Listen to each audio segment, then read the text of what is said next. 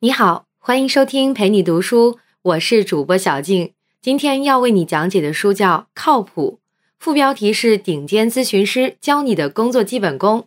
这本书的中文版大约十二万字，我会用大约二十三分钟的时间讲述书中精髓，教你职场上最实用的工作技巧。一个刚刚进入职场的新人最头疼的是什么呢？是眼前的具体工作到底该怎么做？小到见客户的时候该怎么着装，大到跟老板汇报工作的时候该怎么说，都是困扰职场人的问题。而且这些问题没有老师教，只能自己琢磨。有时候走了弯路，自己还不知道。实际上，工作都是有一套通用的基本方法，只要掌握了合适的方法，职场新人们遇到的问题大多都能解决。这本书就是借助管理咨询这个服务性质强、跨界范围广的行业。为职场新手总结了入职第一年就应该学会的三十条行为习惯，你可以学会用让别人感到舒服的方式跟人打交道，提高效率，管理自己，管理合作伙伴，甚至是管理你的领导。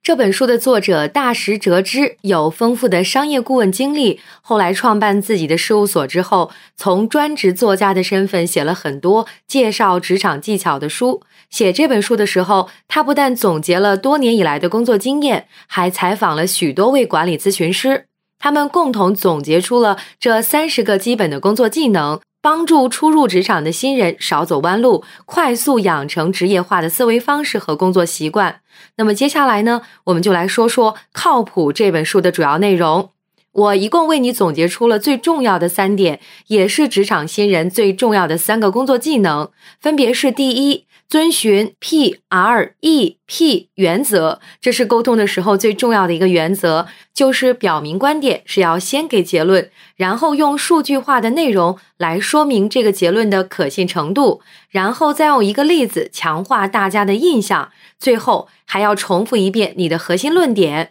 完成一次完整的表达。第二，要善于运用逻辑术，在遇到问题的时候，把一个难题拆解成很多小问题，一个一个解决。第三，要不断的超越对方的预期，合理的做出承诺，一旦承诺就要完成。下面我们一个一个跟你说。第一部分，咱们先说 P R E P 原则。P R E P 呢是四个英文字母单词的首字母，P 代表 point，也就是结论。R 代表 reason 就是依据，E 代表 example 也就是具体实例，最后一个 P 还是 point，就是把开始的结论再重复一遍。那我一个个给你解释一下。第一个 P point，先说结论。咱们举个例子，比如说你要参加一个聚会，朋友打电话上来就问俺到哪儿啊？什么时候能到啊？你可能会说：“哎呀，我出门晚了，今天天气也不是很好，我一下子打不上车之类的话。”一听了就是在搪塞，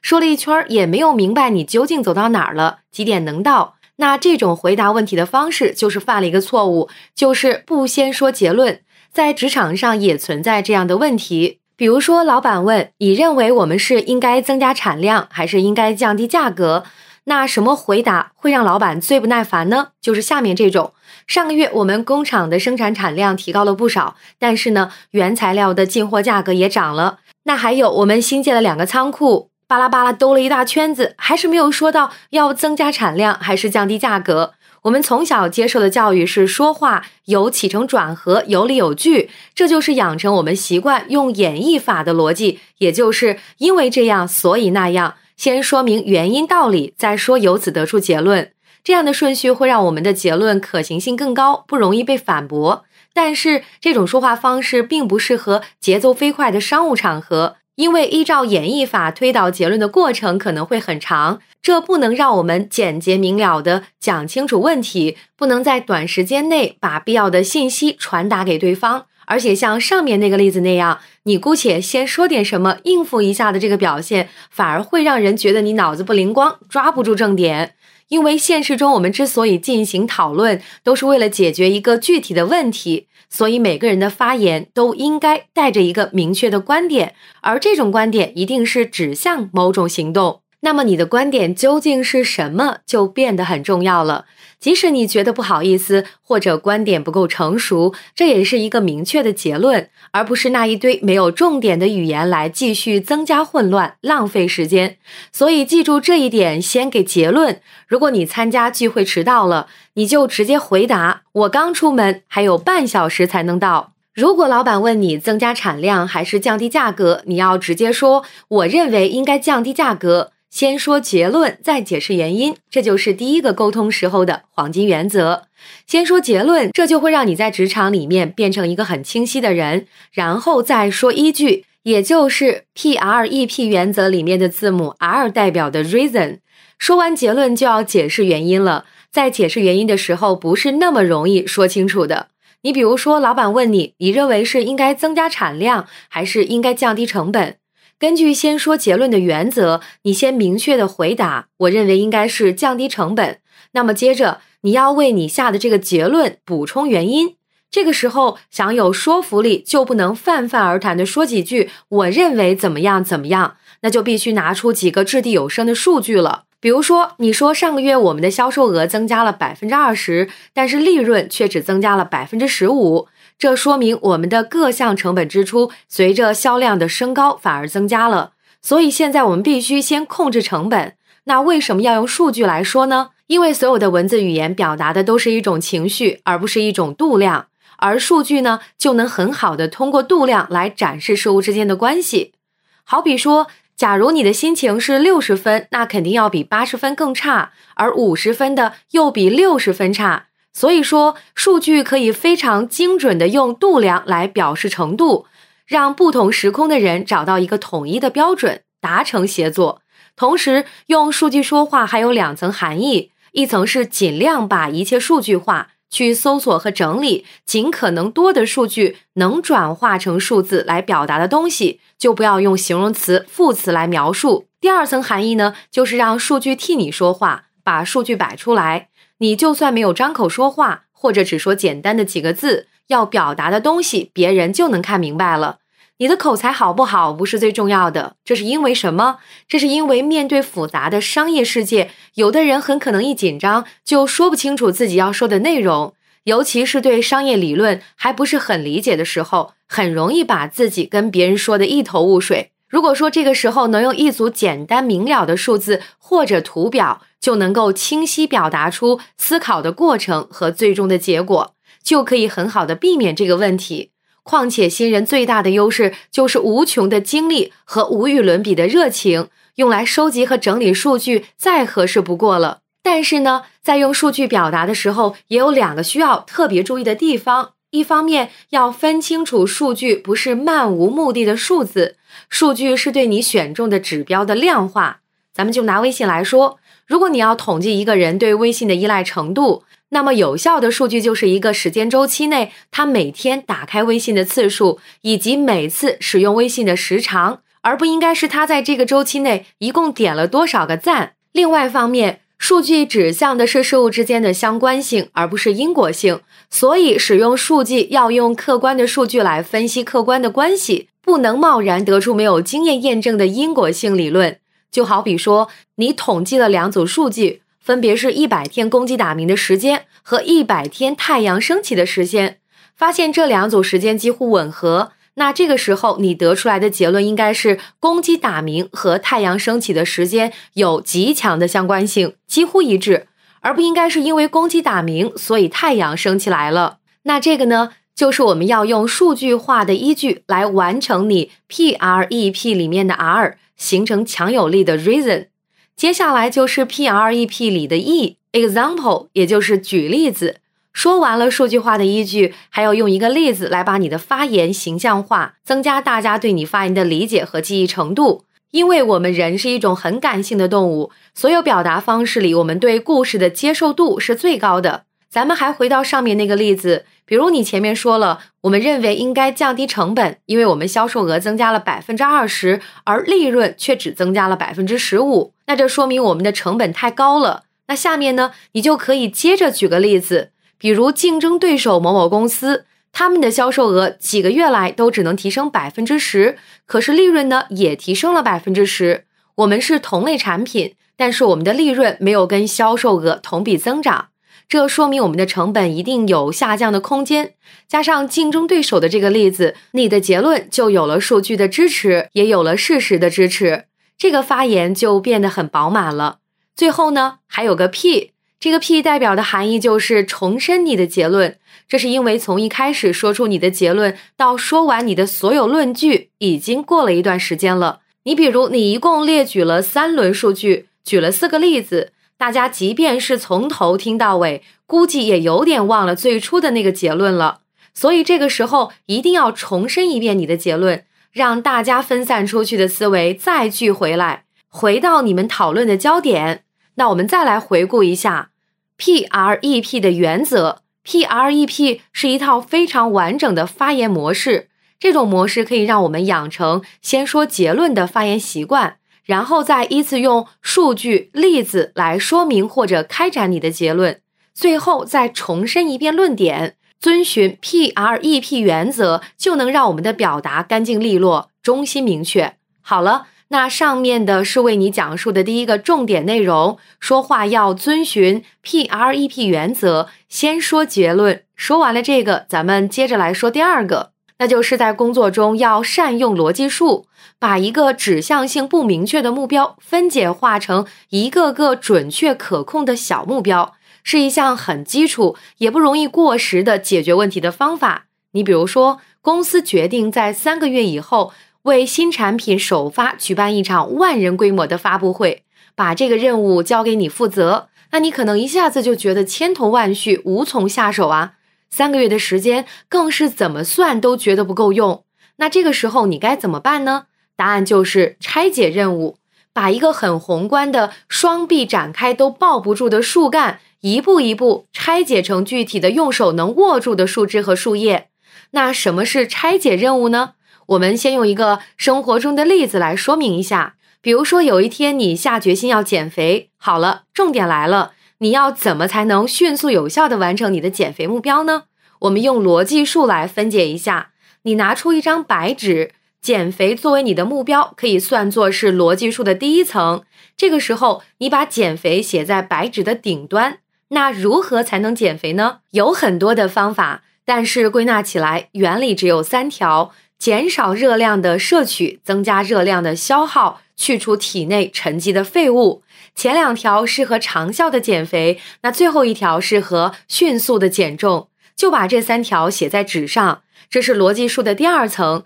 那如何做到这三条呢？你把减少热量摄取分解成减少食物摄取和减少热量在体内的吸收率，在增加热量消耗下面呢，分解出来增加热量的主动消耗和增加身体的基础代谢这两条。在去除废物下面分解出来，去除脂肪和去除水分这两条，这个就是逻辑树的第三层。你看，这时候你已经得到了六条非常细致的减肥原理。你的目标呢是长效减肥，不是短期减重。这个时候，那你就可以针对性的去继续分解这两条原理的相应方法。比如说，降低热量在体内的吸收率，可以这样吃减肥药和吃高纤维食物，增加身体的基础代谢。可以对应到增加肌肉含量和增加日常运动量等等，这样逻辑树呢就走到了第四层。如果需要，还可以继续用第五层。比如说，你又把增加肌肉含量分解成了进行力量训练，还有增加蛋白质摄入，就这么一层一层的拆分下去，你就能无遗漏、无重复的提炼出所有的方法，俯瞰如何减肥这个任务的全貌，然后再根据你自己的时间和精力，就制定出来了一个行之有效的减肥方案。好了，上面来为你讲述的就是这本书的第二个重点内容：善用逻辑术。下面来为你说说第三个重点：不断的超越对方的预期值。本书的作者在书里提出了一个问题：在商务场合上最重要的是什么？那你可能会说了，那是赚钱或者是自我实现之类的答案。但是很多牛人不约而同给出的答案却是不断的超越对方的预期值。商务合作就是不断的超过合作伙伴的预期。产品是不断的超过消费者对产品的预期，工作就是不断的超过老板的预期。那要怎么才能做到超越对方的预期呢？我们用第二个部分讲的逻辑树，把超越对方预期这个目标给拆分一下。根据书里的内容，我们为你总结出了六个环节。首先就是你要先明白对方要的是什么。有一句话是这么说的，叫“干活不由东，累死也无功”。就是你在做任何事情之前，一定要清晰的知道对方要什么。比如说，女朋友要你陪她逛商场，她试了一件平时根本就不会穿的风格的衣服，就问你好看吗？这个时候，显然她是更想得到你的夸奖，而不是非要买下来。更不是你要告诉他这件衣服不适合你，那么你就要说了，你穿什么都好看。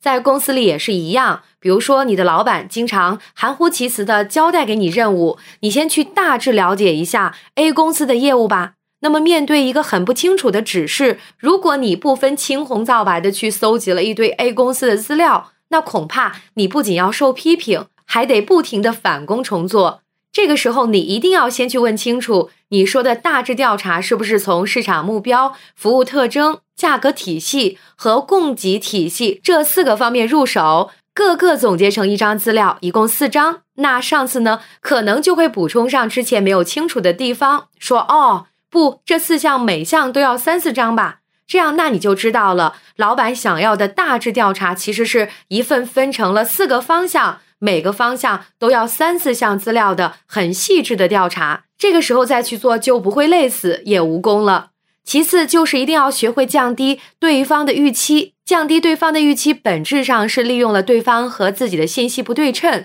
这不是说对自己的能力不自信，而是出于对自己的自我保护。如果说对方对你的成果期待大大超过了你的实际能力，那么很有可能在成果交付的时候你达不到别人的预期。你的信用值就会受损，而如果对方对你的成果期待比较低，那么你在成果交付的时候就会给对方一个惊喜。他不仅会对这个合作结果很满意，而且会觉得你是谦虚的人，有独特的人格魅力。所以说，在工作的时候，不管对方的预期有多低，都可以想办法再降低一点。管理别人的语气，听起来好像是一个有点取巧的套路，但是呢，这是符合人性的心理学套路。能让对方一点一点累积对你的信任度，增加你在对方眼中的靠谱值。所以说，不要抗拒这样的技巧，在工作里面一定要做。那在实际的工作当中，就要有一个降低预期的小技巧。比如说，我常常会在自己的笔记本之外准备一些空白的 A4 纸。如果说是跟老板或客户沟通方案，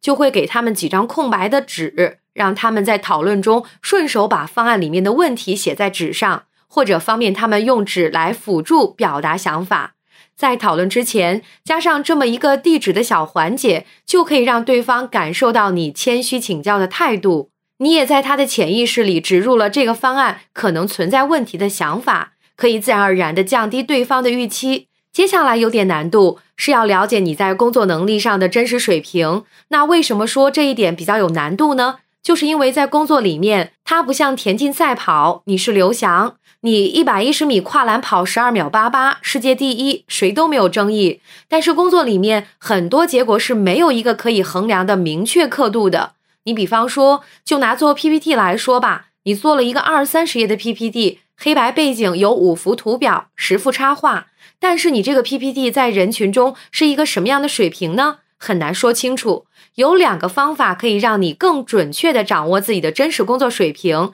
第一个就是多比较，第二个是多尝试。咱们还拿 PPT 来说，你可以拿自己的方案和一些知名企业最新的 PPT 做比较，看看思路有什么不一样。有的时候你可能找不到同行业的最新报告，那你可以分析一下方案的类型，从其他行业里去找逻辑相同的方案，再比较一下。你比如说你在房地产行业要做一个地块的可行性研究，这个研究呢能分成两个部分，一个是地块本身的价值足以支撑这个项目，另一个是这个项目这样做能够取得好的收益。那么这个呢就很像创业公司的商业计划书的逻辑，那你就可以去找一份优秀的商业计划书来比较，然后分析自己存在的不足，这就是多比较。而多尝试呢，就是说在日常工作中要多运用小方案来试错。在一些不会产生严重后果的项目里，尝试不同的分析方法、不同的逻辑结构、不同的画面风格等等。每一次尝试都会让你对自己的认识更进一层。比如说，你很快就可以总结出来自己到底是适合演绎还是适合归纳法。是运用商务范儿的画风更擅长，还是学术感的风格更顺手等等。所以，想掌握自己在工作能力上的真实水平，是一个动态的过程，要不停的从各个方面去确认。确认你的真实水平的目的，就是为了明确你的主打技能，这样的你才能反过来去揣测对方对你的预期，然后才能超越对方的预期。然后呢，就是要精准的选择你承诺的内容。这里有两点非常重要，一个是要注意，请向你的客户承诺，而不是向你老板承诺。很好理解啊，在公司里，你和老板是利益共同体，老板请你来工作，那就是为了完成公司跟客户的交易，从客户那里获得收入。所以说，你只有向客户承诺，才能帮助公司获取利益，也就是帮助老板获取利益。如果仅仅是把工作当成对老板的承诺，而不去考虑客户的利益，公司的业务自然就不会有发展了。另一个注意就是，你要承诺的对象是工作结果，而不是承诺你的努力。很多人容易犯了一个错误，就是虽然结果不太好，但是我已经很努力了，你不应该责怪我。但是现代商业社会工作的目的就是为了完成工作目标，而达成目标的手段有很多种，努力是一种常见的手段。但是并不是每次都很有成效，而且商业社会是一个契约社会，最重要的是你要完成契约。所以无论你多努力，只要没有履行，你的契约结果就是无效的。所以千万不要养成承诺，说我三天两夜不睡觉，我要把这个工作完成这样的习惯，因为老板要的只是你把工作完成，跟你睡不睡觉一点关系都没有。时间久了呢，只会让老板觉得你这个人能力不足。下一条叫做“一旦答应，完成为大”，这是说在工作里面不同角度的视角是不一样的。刚刚参加工作的新手吧，往往会沉浸在一个人的努力里面，怕自己的能力得不到认可。但是工作的目的就是完成工作，不管是关注自己的能力和努力程度，还是关注别人对自己的认可，都是以自己为出发点来看问题。但实际上，公司关注的是完成业务、取得盈利；客户关注的是你们的服务有没有解决他们的问题，而不是你个人有没有能力。所以说，如果同样一份工作时间紧、任务重，你呢费尽心力独自完成。而你的同事却通过自己父亲的资源找到了帮手来完成，这两个做法在老板看来那都是一样的。也就是说，从公司或者客户的角度来看，只要完成任务就没有问题。你自己独立完成的好，那说明你能力强，很好。你找别人帮你，甚至代替你完成，那说明你会分解任务，找到新的解决方案也很好。虽然记住，在工作里面，一旦答应完成为大。过程是对你个人来说很重要的东西，对别人来说那只是一个黑箱子而已。第六条是要让自己身处一个靠谱的协作体系当中。商业是庞大的复杂系统，我们总是要通过团队协作来凝聚更多的力量，去完成这些复杂的目标。不管是工业时代的流水线协作，还是如今流行的扁平化管理。你的工作总是需要在上游环节的基础上展开，然后再交给下游环节去继续。你独立完成的仅仅是你自己的工作环节。所以说，这个情况下，如果说你是处在一个整体承诺力都很低的公司，你承诺别人一件事情，但是这个事情呢，还有另外三个人一起协作。结果协作的那三个人都不能按时完成对你的承诺，导致你也不能完成对别人的承诺。那最后受伤害的还是你的信誉。这个时候呢，你觉得心里很冤枉啊，再去向别人解释一堆状况，去闪躲，去找理由，那别人也只会觉得你不能勇于承担责任，不能够改变最终的结果。所以，要想让别人觉得你靠谱，一定要让自己处在一个靠谱的协作体系里面。如果工作环境的整体承诺力很低，那么你可以直接考虑跳槽换工作。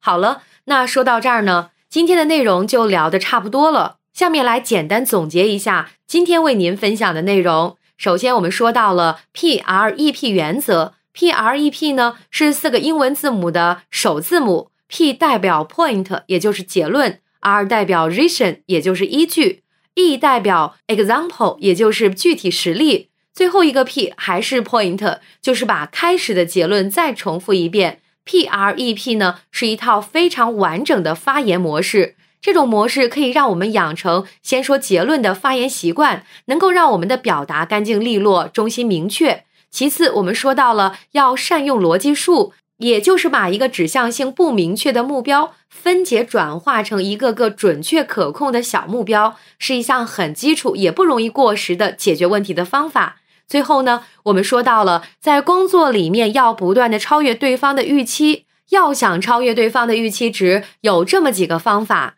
你要先明白对方要什么，学会降低对方的预期，了解自己在工作能力上的真实水平，向你的客户承诺，向工作结果承诺，一旦答应完成为大，而且呢，要让自己身处一个靠谱的协作体系里。以上就是本期音频的全部内容，感谢关注，陪你读书，欢迎点赞分享，同时可以打开旁边的小铃铛，陪你读书的更新会第一时间提醒你。我是主播小静，我们下期再会。